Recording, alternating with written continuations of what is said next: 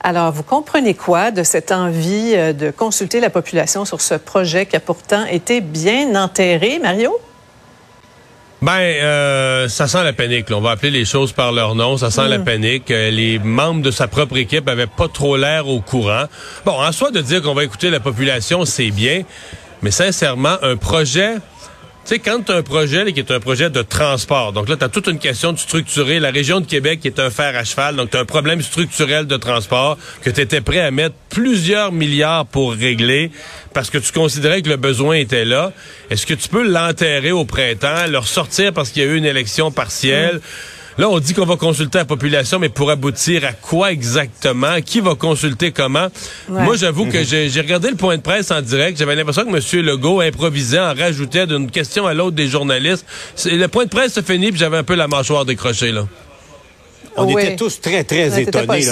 Mario et moi, on était face à face. Je suis convaincu qu'Emmanuel, c'est la même chose. En fait, c'est un des points de presse les plus surprenants euh, de, mémoire mhm. récente. Euh, la lumière au bout du tunnel, diront certains, mais euh, c'est quand même pas rien. Là.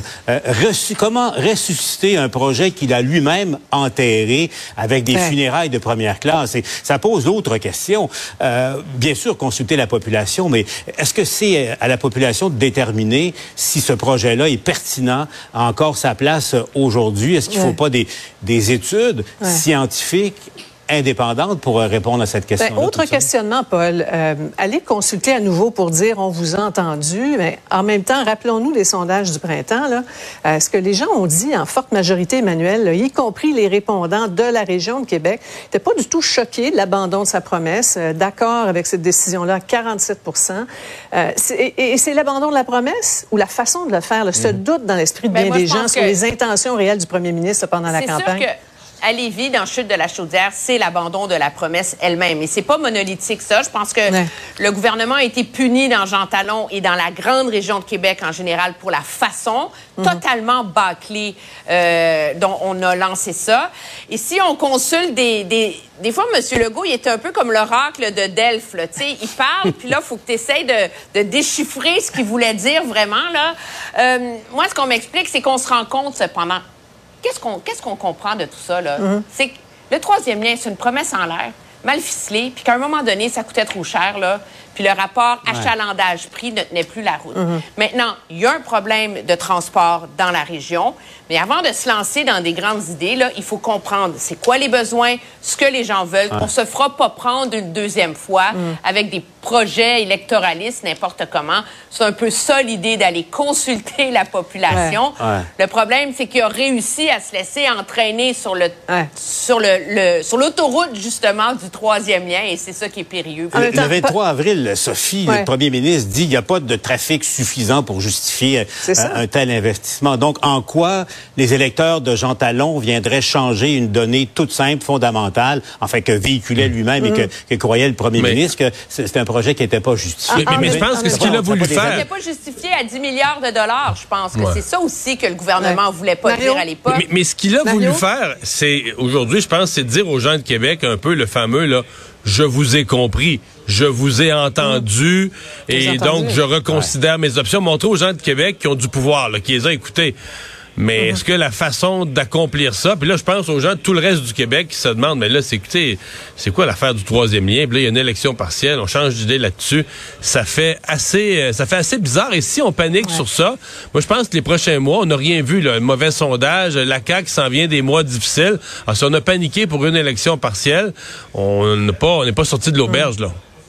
En même temps, vous, qui connaissez très, très bien les procédures parlementaires, aucune question là-dessus par la suite pendant la période de questions? Et beaucoup de yeux écarquillés des ministres caquistes qui ont appris la nouvelle euh, de notre collègue Alain dans les couloirs. Ça, c'est la faiblesse des partis d'opposition. Alain en direct.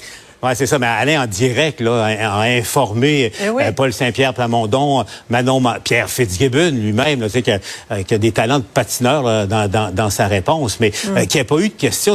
Il y, a une question d'instinct et, ben ben de ben temps de réaction là, de la part des partis d'opposition. C'est la faiblesse, disons là, c'est la faiblesse des partis d'opposition qui ont dit aux autres, ils avaient préparé leur mm. petite période de questions avec leurs questions toutes bien écrites, trois heures d'avance, puis il arrive quelque chose, il arrive quelque chose une demi-heure avant, puis ils sautent pas là-dessus. gros oui, quelque chose de gros. Des, des politiciens d'instinct auraient sauté là-dessus, c'est évident. Donc, ça, ça parle de la faiblesse de l'opposition.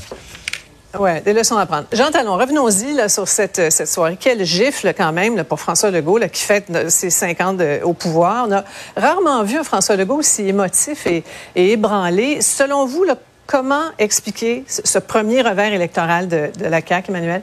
Bien, je pense que ça revient au troisième lien dans le sens de la promesse brisée.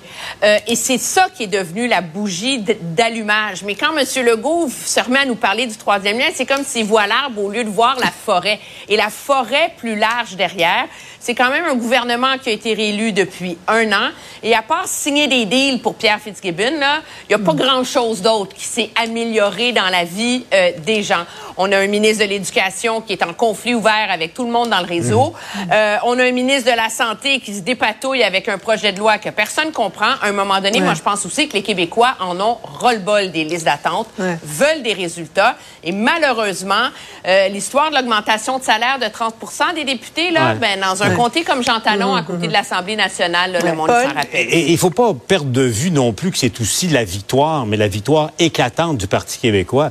Euh, oui, la défaite de la CAQ, mais la victoire du, Parti mhm. québécois qui, qui, a réussi le PQ à fédérer le, vote de mécontentement. Euh, l'effet Saint-Pierre Plamondon, on le constate encore une fois, son, style plaît à la population. Le PQ a, dégoté quand même un candidat de, de, valeur euh, qui, habite le comté euh, également. Donc, c'est une des, raisons, le, le, le, enfin, j'allais dire le brio actuel du Parti québécois dans, dans la conjoncture présente dans Jean Talon. faut pas oublier l'élément historique de ça, Mario.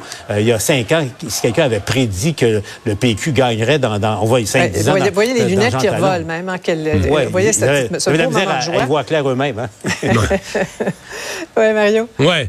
Prédire que le PQ gagnerait dans Jean Talon il y a cinq ans et prédire que dans cette oh. même élection, les, les libéraux feraient 8-9% ça aurait, tout le monde serait parti à rire. Là. C'est pour dire que les choses euh, bougent, bougent rapidement?